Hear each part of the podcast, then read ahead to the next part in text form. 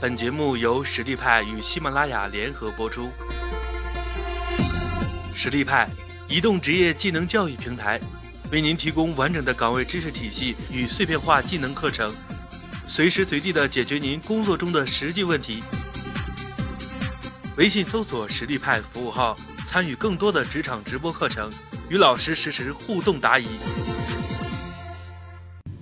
今天我微课的主题是如何发挥自己的性格优势，呃，主要是想通过介绍一些方法，然后让大家更好的认识自己，更好的在工作当中能够发挥出自己的优势，能够找到自己的特长。大家对于探索自己，肯定之前也是用过一些方法，那比较常见的。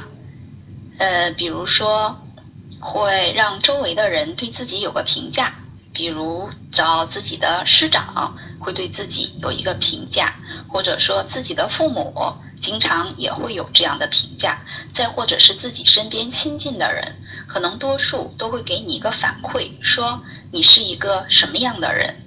那当然，我们也会借助一些小测试、小工具，可能通过这些测试和工具进行反馈，说我到底是一个什么样的人呢？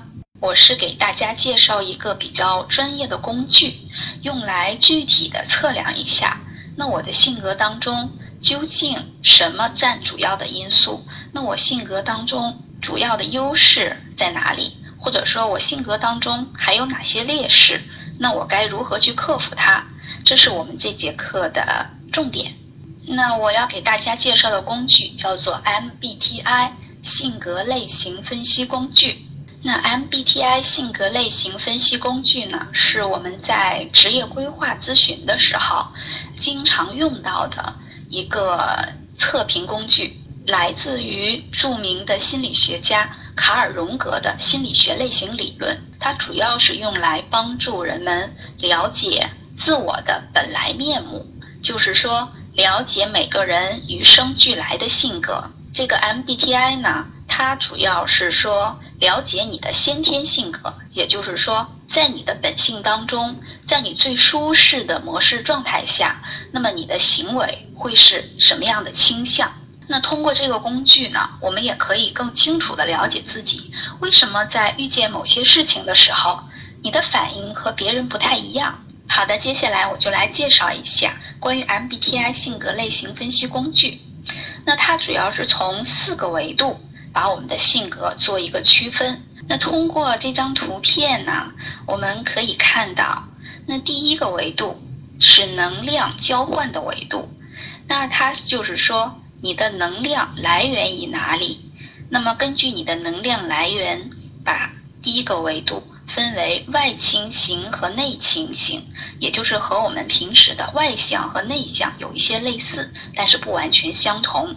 那么第二个维度呢，是说你的信息获取的方式，啊，又把人分成实感型和直觉型两个维度。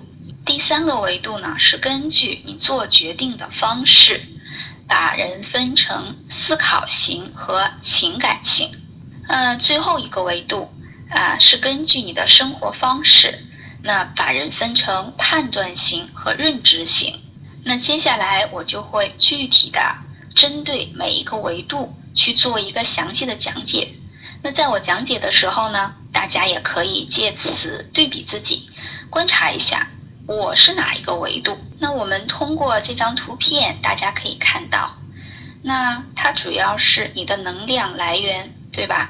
那么外倾型 E，它的能量主要是来源于外部，比如有一些人经常会这样说：“来，我们一起讨论一下吧。”当遇到了陌生人，他会主动说：“嗨，我叫什么什么，我们做个朋友吧。”那这种人呢？他非常希望他的社交圈子是很大的，那他也很容易被外部去吸引，他非常喜欢参与，也非常的爱动，那这就是我们说的外倾型。那关于内倾型，那和我们平时经常讲的内向其实会有一些类似。那内倾型的人经常会这样说：“让我安静一会儿。那当他单独相处的时候，可能会感觉到非常的舒适。那尤其是单独一个人，可能看看书、听听音乐，啊，他会觉得非常的惬意，非常的放松。那如果是到了社交场合，内倾型的人可能会比较被动，那他经常会被动的被人去介绍，比如说有一个很熟悉的人拉过他说：“嘿，这是我的好朋友，他叫什么名字？他是做什么的？呃，大家可以跟他多聊一聊。”那内倾型的人经常是比较被动的，那不管是说在社交场合，还是说在一些。呃，情感上可能都会比较被动，那么在人际关系上，别人看来可能他就是比较比较独立，或者是说比较经常是单独的一个人吧。但是内倾型的人呢，在交朋友的时候会有一个特点，他不会交很多，可能只有一个两个啊。那但是这一个两个朋友，通常都是他交往比较深、比较密切。而且交流非常的深入的这样的朋友，所以大家可以看到，那么关于外倾型和内倾型的人，其实它的主要区别，外倾型的人他的注意力在外部世界的人和事上，那内倾型的人呢，他的注意力是比较专注于内在世界的一个想象意念啊，在内部。那当然了，有的人可能会说。那老师，可能我有的时候外倾，有的时候内倾。那当我们做性格倾向判定的时候，那我们讲的是倾向性的判断，也就是说，可能你在大部分的情况下，你会倾向于哪一种行为，那么你可能就会是这一个类型的倾向性。比如说，我大部分的时间非常喜欢和人打交道，那可能我就是倾向于外倾型。那有的人呢，可能，哎，我也会外交，但是大部分的时间我还是倾向于说自己独立的啊，去做一些自己的事情，安安静静的。那么这种类型可能就属于内倾型。那么关于第一个维度，外倾型和内倾型，大家是不是已经清楚了呢？那这一个维度其实是比较容易区分的。微信搜索“实力派”服务号，参与更多的职场直播课程。